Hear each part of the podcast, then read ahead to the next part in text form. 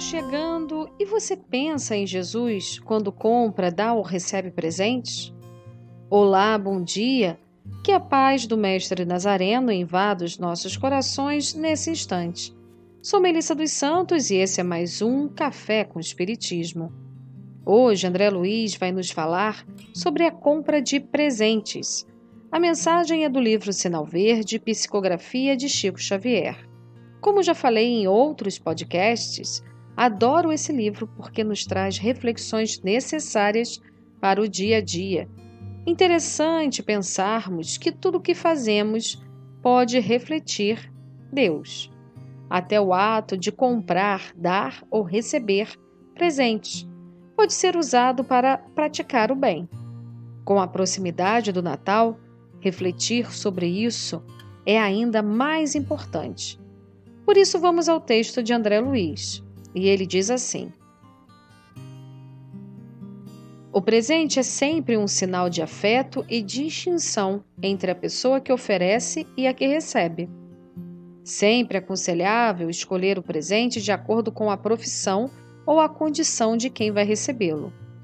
Se a sua oferta vem a ser alguma prenda de confecção pessoal, como seja um quadro ou alguma obra de natureza artística, evite perguntar por ela depois de sua doação ou conduzir pessoas para conhecê-la, criando embaraços em suas relações afetivas.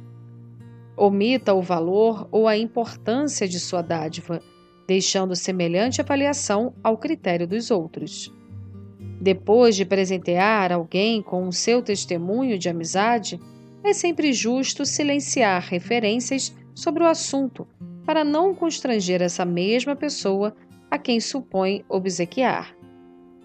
Se você deu um presente e a criatura beneficiada passou a sua dádiva para alguém do circuito pessoal, felicitando outra criatura, não lance reclamações, e sim considere as bênçãos da alegria multiplicadas por sua sementeira de fraternidade e de amor.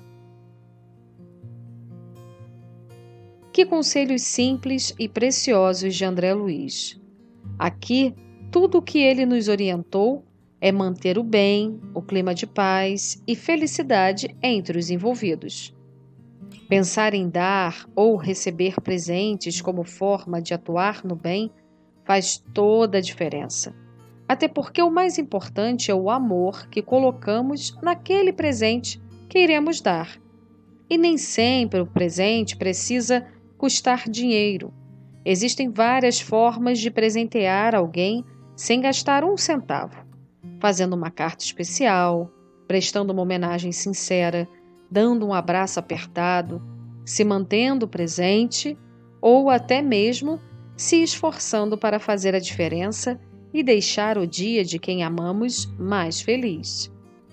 Tem um texto do Espírito Onofre do livro Trevo de Ideias, intitulado Presente para Jesus.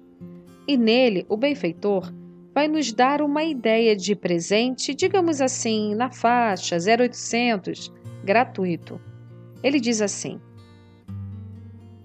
A bênção de Deus em nós. Trabalhando, paciência.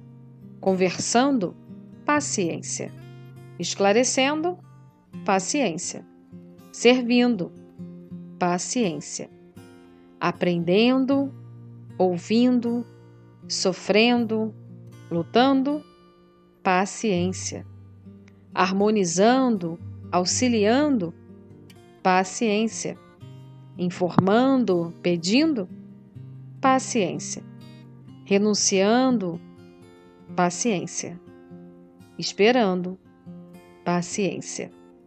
Jesus aguarda um presente de nós todos para que a divina vontade se faça a paciência. Que possamos, nesse Natal, presentear com amor, receber com carinho e espalhar paciência e alegria onde estivermos. Um Feliz Natal para todos. Que assim possa ser e até o próximo podcast Café com Espiritismo.